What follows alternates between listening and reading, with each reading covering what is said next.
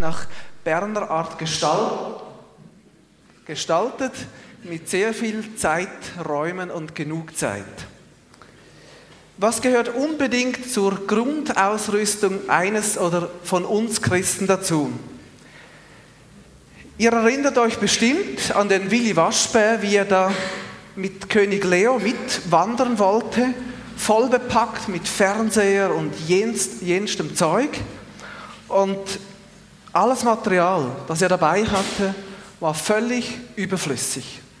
Am Schluss musste er sogar den roten Ball, den er so lieb hatte, den er noch retten konnte aus dem Fluss, hat er gesagt, den brauche ich gar nicht. Ist gar nicht notwendig.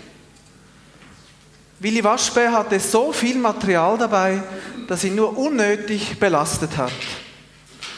Ich meine, die Geschichte von Willi Waschbär will uns etwas zeigen, wie wir als Menschen mit Jesus unterwegs sein sollen.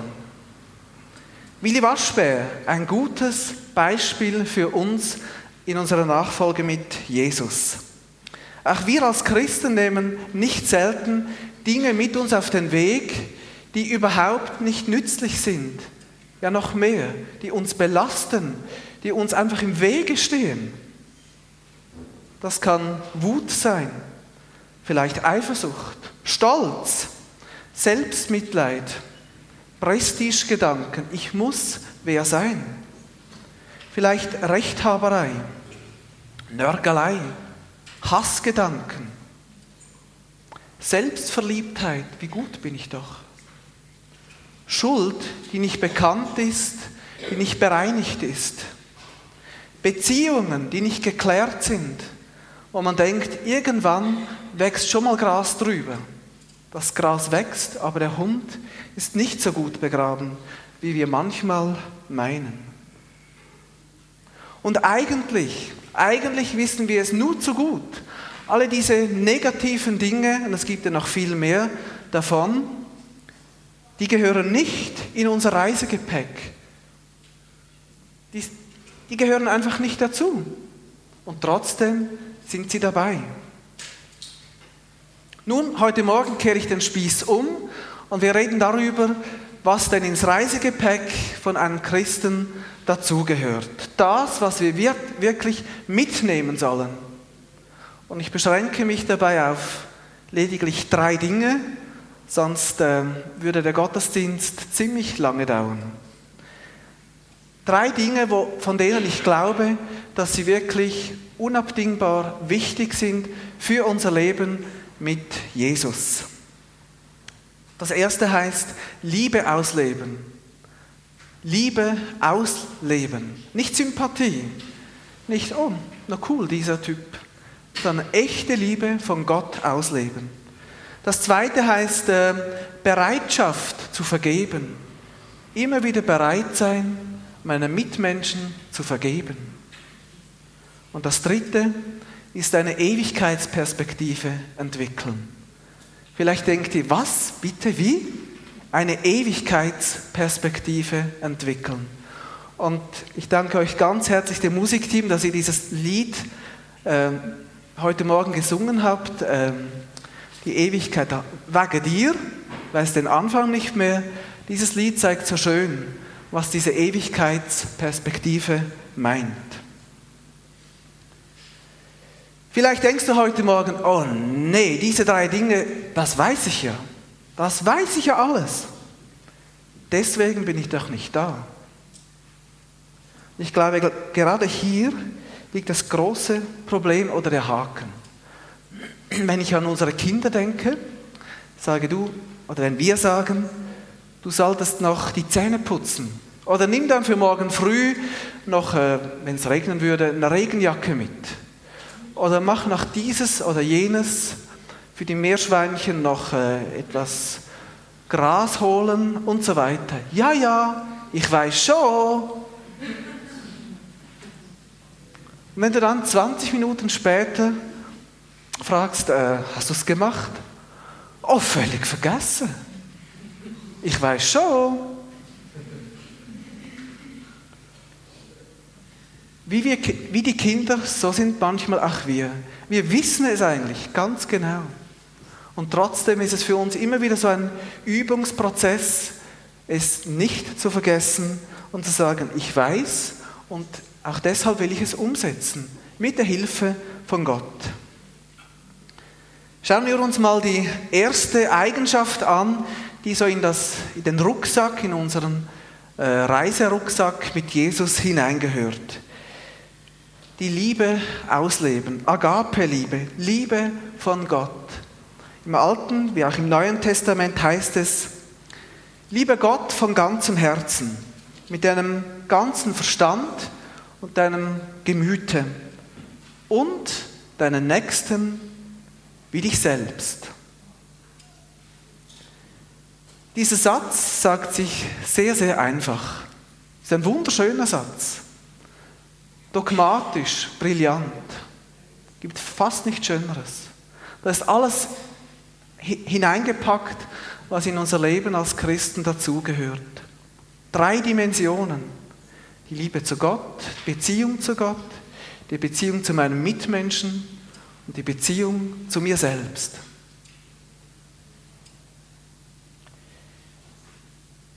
Die Liebe wird aber sichtbar in den Beziehungen, in unseren Beziehungen, die wir haben mit Menschen. Liebe ist nicht etwas Abstraktes. Und genau da, da liegt der Haken. Da wird diese Forderung von Gott, meine Mitmenschen zu lieben, unheimlich anstrengend und anspruchsvoll. Liebe üben ist gar nicht so einfach. Liebe üben ist äußerst zerbrechlich. Ich möchte das zeigen mit diesen beiden Gläsern. Normalerweise brauchen wir sie, um anzustoßen. Es entsteht ein schöner Klang, Harmonie. Und jeder von euch weiß, allzu heftig ist ungesund. Die Scherben müssen wir jetzt nicht sehen, aber so ist es in den Beziehungen. Man knallt gegeneinander und es sind nur noch, was übrig bleibt, ist ein Scherbenhaufen. Liebe üben, mehr als Harmonie, mehr als einfach nur ein schöner Klang.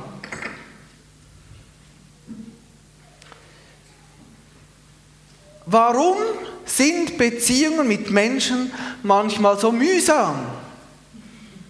Das ist ein Ausspruch meiner Frau. Und ich habe jedem Familienmitglied heute Morgen gesagt, ich würde sie erwähnen. Meiner Frau habe ich nicht gesagt, was, den Kindern schon. Die Kinder haben es mir verboten, meine Frau nicht. Warum sind Beziehungen mit Menschen nur so mühsam? Sie hat das nicht gesagt in Bezug auf mich. Das stimmt wirklich. Sondern wenn wir manchmal als Ehepaar oder als Einzelne gegen außen mit Menschen einfach etwas schwierig haben und spüren, ah, es will nicht. Diese Beziehung funktioniert nicht. Da ist irgendwas in der Luft. Es klappt einfach nicht. Wenn ich mir bewusst werde, wie viel von Gottes Liebe äh, ich jeden Tag bekomme, wie sehr Gott mich liebt, und mir dazu noch, noch einmal bewusst werde, wie Gott jeden einzelnen Menschen auf dieser Welt liebt und nicht einfach nur noch ein flotter Typ, Phileo-Liebe, so freundschaftliche Liebe, sondern Agape-Liebe, die innige, vollkommene Liebe von Gott, dann kann ich es mir als Mensch noch nicht erlauben zu sagen, der sicher nicht. So viel Liebe von Gott, so viel vollkommene Liebe von Gott, ungeheuchelt, einfach da, im Überfluss, mehr als es Gold gibt. Gott gibt dir und mir jeden Tag von seiner vollkommenen Liebe. Es geht gar nicht anders, dass ich den anderen nicht lieben kann. Ich bin reich beschenkt, ich bin überreich beschenkt. Mein Tank ist eigentlich voll, übervoll. Und die Herausforderung ist auch da. Sie beginnt vielleicht schon morgen in der Früh am Arbeitsplatz oder mit dem Nachbarn, mit Verwandten, mit Bekannten, mit Schulkollegen, mit dem Lehrmeister oder irgendjemandem. Ist es wirklich möglich, meinen Nächsten zu lieben? Ja, es ist möglich, auch wenn es eine Herausforderung ist, jeden Tag neu. Gottes Liebestank ist voll, du darfst einfach anzapfen. Es ist nicht so wie bei deinem Konto, wo du merkst, okay, ich bin schon zehnmal gewesen, habe schon zehnmal 500 abgehoben, langsam ist es beschränkt. Es gibt nichts mehr auf diesem Konto. Bei Gott kannst du jeden Tag abholen, so viel du willst. Nur etwas kannst du nicht. Du kannst nicht im Voraus abholen. Du kannst immer für diesen Tag, für diesen Moment beziehen, von dieser Liebe, so viel du willst. Nimm so viel, wie du brauchst. Es gibt immer genug. Die zweite Eigenschaft eines Christen, bereit sein zu vergeben. Immer wieder bereit sein. Vergeben heißt nicht in erster Linie vergessen, was passiert ist. So viele Christen glauben, vergeben habe etwas mit Vergessen zu tun. Das kann ganz gut sein, wenn du etwas vergisst, was ein anderer Mensch dir angetan hat. Aber es muss nicht so sein. Es gibt viele Dinge, die kann man nicht vergessen. Die sind so schrecklich, die sind so grausam, dass man sie nicht auslöschen kann. Zumindest nicht aus unserem Gedächtnis. Vergessen heißt zuerst, ich entlasse meinen Mitmenschen, der sich an mir schuldig gemacht hat, aus meiner Anklage. Ich entlasse meinen Mitmenschen, der sich an mir schuldig gemacht hat, aus meiner Anklage. Mit anderen Worten, ich gebe mein Recht auf, einem anderen Menschen vorzuhalten und ihm zu sagen, hey, du bist mir noch was schuldig, von dir kriege ich noch was. Komm. Ich habe ein Recht darauf, dir diese Schuld anzulasten. Nein, vergeben heißt, ich gebe dieses Recht auf. Ich gebe den Gedanken auf, du musst mir noch was abbüßen. Nein, vergeben heißt, ich entlasse dich aus meiner Anklage. Natürlich mit der Hilfe von Gott, weil ich ja weiß, Gott hat mir viel vergeben. Manchmal erwische ich mich, wie ich in meinem Herzen oder in meinem Kopf Gedanken hege, dem zeige ich es noch. Dem werde ich noch irgendwas heimbezahlen nicht richtige Rache, aber so ganz fein und fies irgendwas zurückgeben. Ja, das ist so. Und in diesem Moment erschrecke ich meistens ziemlich stark. Und es geht meist nicht lange, da kommt ein zweiter Gedanke. Es ist die Stimme von Gott, die dann sagt, und was bringt dir das? Was bringt dir die Rache? Was gibt dir das Recht, einem anderen Menschen gegenüber sich zu rächen? Nichts, gar nichts. Es bringt erstens nur Ärger und zweitens sehr wahrscheinlich noch mehr Probleme. Die Beziehung wird noch mehr belastet. Vor einigen Wochen oder Monaten, an einem Abend, da saß meine Frau und ich auf dem Sofa und ich habe ihr dann gesagt, du, äh, eigentlich weiß ich es ja, wie die Kinder, eigentlich weiß ich es ja, dass ich einer ganz bestimmten Person, den Namen habe ich meiner Frau gesagt, es ist niemand von der Gemeinde, dass ich dem vergeben müsste. Ich weiß, ich muss, aber ich will nicht. Ich will einfach nicht. Das war ein richtiger Kampf in mir drin. Meine Frau hat mir sehr gut zugehört. Ich dachte schon, uh, jetzt kommt dann irgendwas. Sie hat mir ganz gut zugehört und ganz gelassen gesagt, du weißt doch am Ehekurs, wir haben doch am letzten Abend über Vergebung gesprochen. Ja, ja, klar weiß ich das. Das ist völlig logisch. Ich weiß es. Aber ich spürte den Trotz in mir. Ich will nicht. Und ich spürte auch, wie, wie schwer dieses ganze Anliegen ist, damit auszuräumen, wie es mich belastet hat. Nicht reinen Tisch zu machen mit dieser Person, meine nicht hinzugehen und mich bei ihr zu entschuldigen, sondern nur von mir aus schon mal die Beziehung zu bereinigen. Es war ein Riesenklotz in mir drin. Und irgendwann hat meine Frau gesagt, auch wieder ganz richtig, aber du musst vergeben. Es bleibt dir gar nichts anderes übrig. Ja, ich weiß. Wir haben dann abgemacht oder gesagt, okay, wir beten jetzt. Und da habe ich mich überwunden und gesagt, ja, ich will vergeben. Auch wenn ich im Moment eigentlich nicht will, aber ich will trotzdem. Ich will diese Person aus meiner Anklage entlassen. Ich will dieser, diesem Menschen, äh, ich will mich bei, bei diesem Menschen nicht mehr rächen. Es bringt ja gar nichts. Jesus, ich vergebe, weil ich will. Und das war wirklich sehr befreiend. Das war, ich habe es so gleich gespürt. Es ist wirklich so befreiend, vergeben zu können.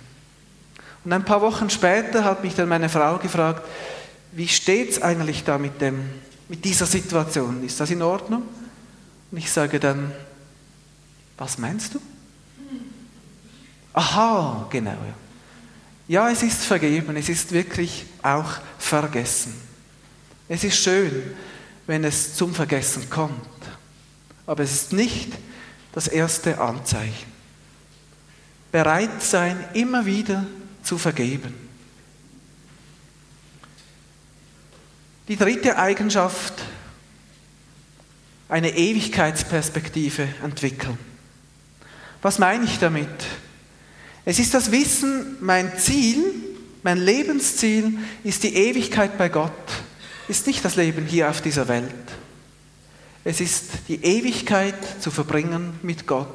Und trotzdem, trotz diesem Wissen, nicht ähm, lebensfeindlich zu werden und zu sagen, das geht mich alles nichts mehr an auf dieser Welt. Ich lebe nur noch für Gott.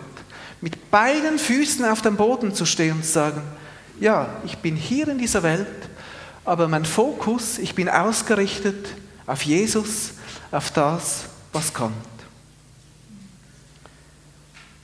Zugegeben, das ist eine riesige Herausforderung, ein Balanceakt, jeden Tag aufs Neue. Das Leben auf dieser Welt ist nur eine Durchgangsstation. So wie ein, ein Durchlauferhitzer bei uns in den Ferien in Italien. Da drehst du mal an, kommt nur kaltes Wasser und plötzlich heiß. Das Leben hier, unser Leben, ist nur wie so ein Durchlauferhitzer. Aber eine Bewährungsprobe für uns alle. Und auf der anderen Seite der Himmel ist nicht einfach so die Vorstellung vom geistlichen Schlaraffenland. Da fließt dir alles in den Mund. Du musst nur zugreifen, äh, Klimaanlage in der Nähe, Coca-Cola, meinetwegen noch McDonald's, also einen guten Hamburger, ein feines Dessert, vielleicht ein Swizzli, das ist ein neues Getränk, das es gibt und so weiter. Nee, nee, das hat nichts mit Ewigkeit zu tun. In der Ewigkeit mit Gott, da gibt es viel, viel, viel bessere Qualitäten. Da gibt es echten Frieden. Wirklich Frieden. Da gibt es dauerhafte Liebe. Das wechselt nie mehr. Du wirst nie ein Wechselbad der Gefühle haben. Nie. Da gibt es unendliche Treue, keine Angst, dass irgendwie eine Beziehung auseinandergeht. Ewige, unendliche Treue.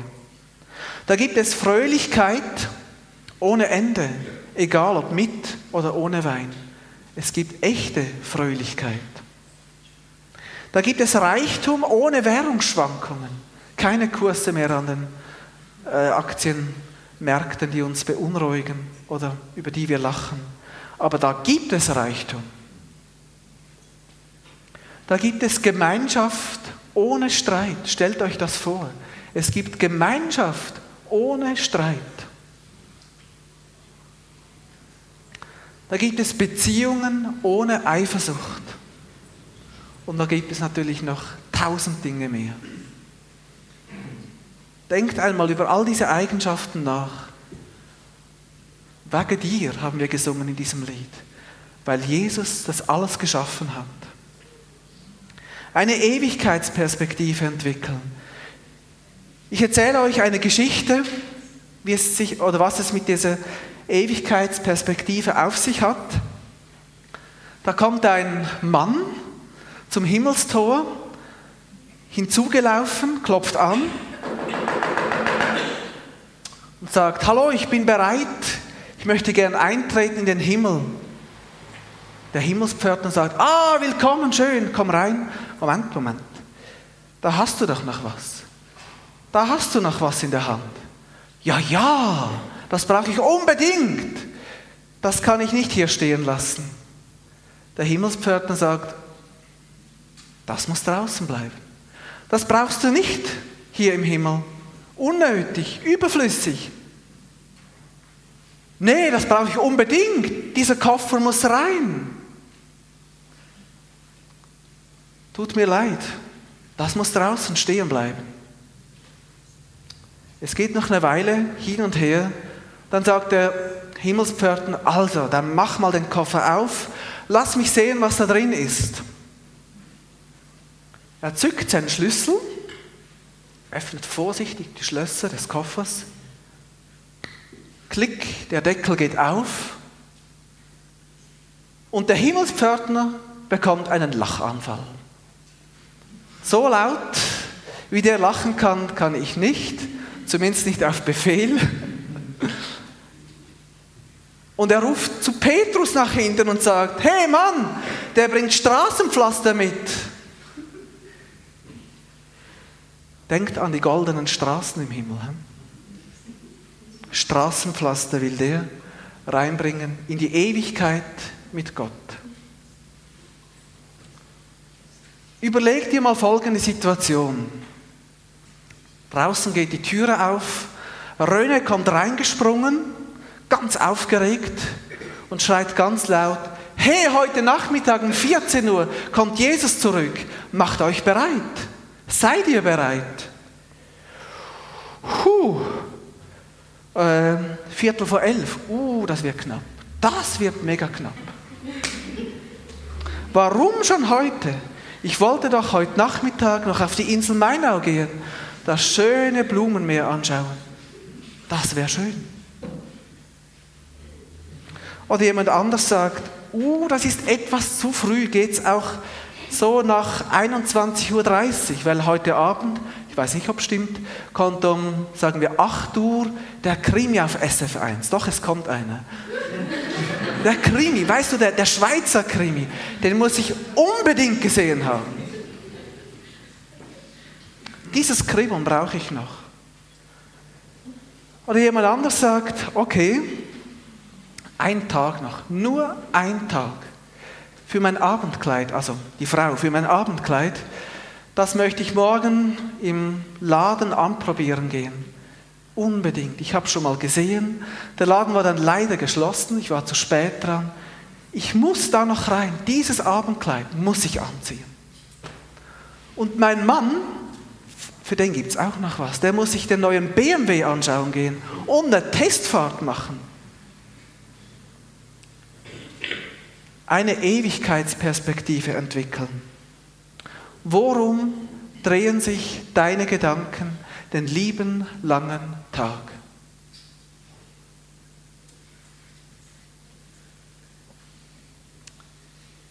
Ich mache hier Schluss und frage dich, welche wirklich lebensnotwendigen Dinge hast du in deinem Lebensrucksack mit Jesus dabei?